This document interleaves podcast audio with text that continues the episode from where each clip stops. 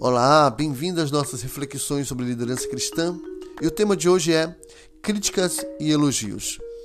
Lá em Mateus capítulo 25, verso 23 diz: Muito bem, servo bom e fiel, você foi fiel no pouco e eu o porei sobre o muito. Venha e participe da alegria do seu Senhor.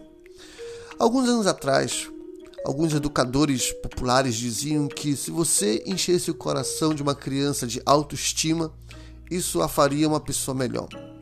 Com o passar dos anos, alguns cientistas descobriram que quando você aumenta de forma demasiada a autoestima de uma criança, ela simplesmente enche o coração de egoísmo, produz pensamentos e atitudes negativas, causa indiferença com relação à excelência e a incapacidade de superar diversidades Ainda mais, as crianças se tornavam agressivas com relação às pessoas que as criticavam. Mas também outra pesquisa também afirmava que crianças que recebiam críticas demasiadamente pesadas, que não eram valorizadas, que não eram respeitadas e que sofriam abusos na forma como eram criticadas, se tornavam pessoas depressivas, pessoas traumatizadas pessoas incapazes de olhar o mundo com uma perspectiva vencedora e assim por diante. O que, que quero dizer com isso? Que nós, como líderes, precisamos ter um certo cuidado com o tom do feedback que nós fazemos com os nossos liderados. A maneira como você os critica e a maneira como você os elogia pode surtir efeitos demasiados na sua liderança.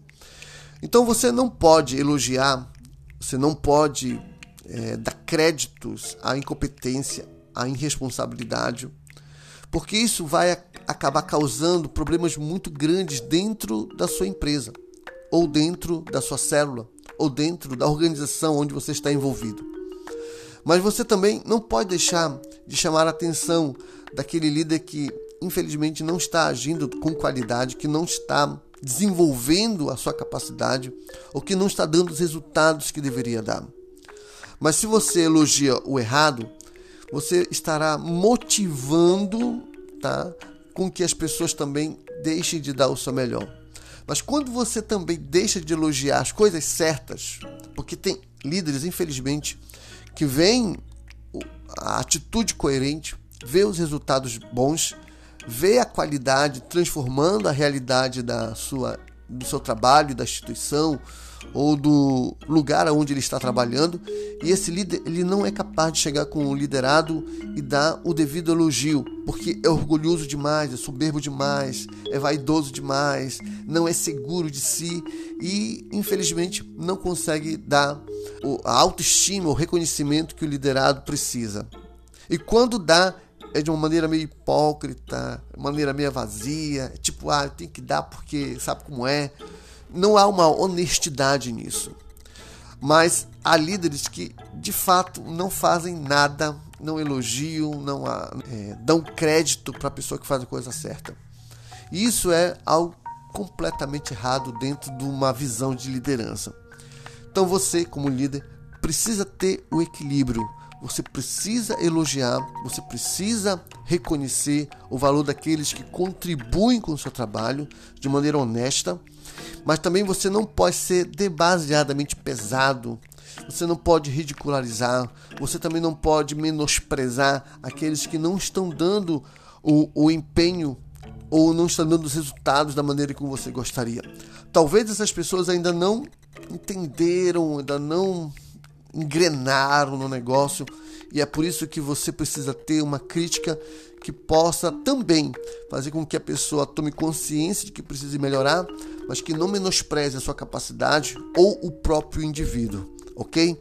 Então você deve valorizar o indivíduo? Deve. Deve elogiar o esforço? Deve. Deve reconhecer eh, e recompensar o desempenho? Deve. Isso é importante.